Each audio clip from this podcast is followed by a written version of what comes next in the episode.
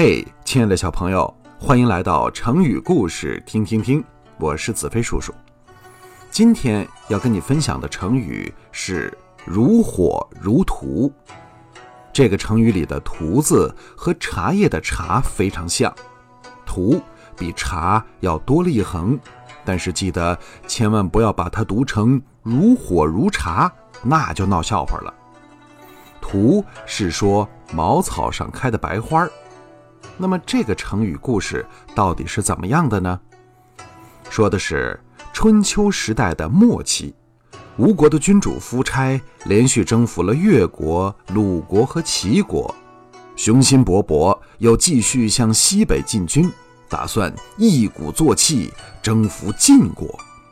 而越王勾践经过了多年的卧薪尝胆，实力已经很强了。趁着这次吴国大军远征，国内空虚，抄了吴王的后路。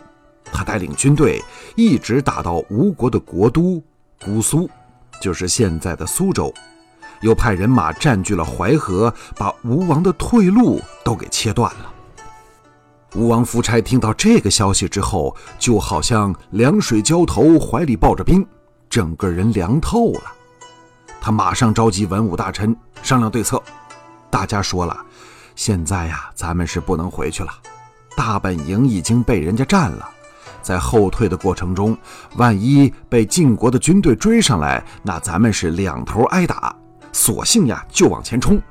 如果能打败晋国，就等于在诸侯国中咱当了霸主，成了老大。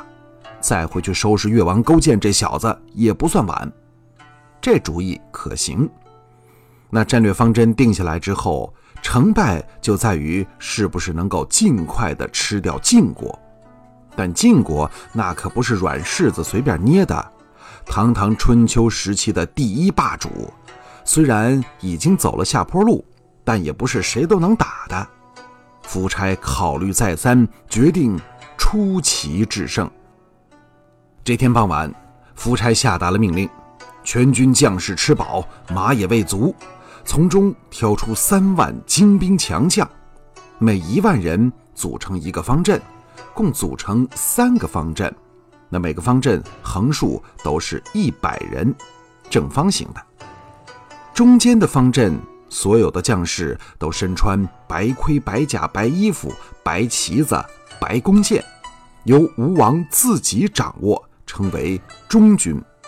左边的方阵，士兵们身穿红盔、红甲、红衣服、红旗帜、红弓箭；而右边的方阵则是一水的黑色。一切准备停当之后，吴军半夜出发，黎明的时候到达了距离晋军仅有一里路的地方。那时候天色刚刚放亮，吴军马上敲起战鼓，喊杀之声惊天动地。晋军从梦中醒来，一看吴军这三个方阵和那声威气势，简直都惊呆了。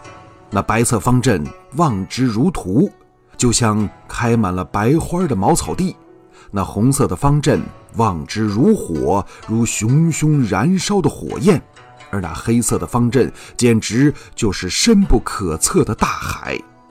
吴军气势如虹，晋军大败。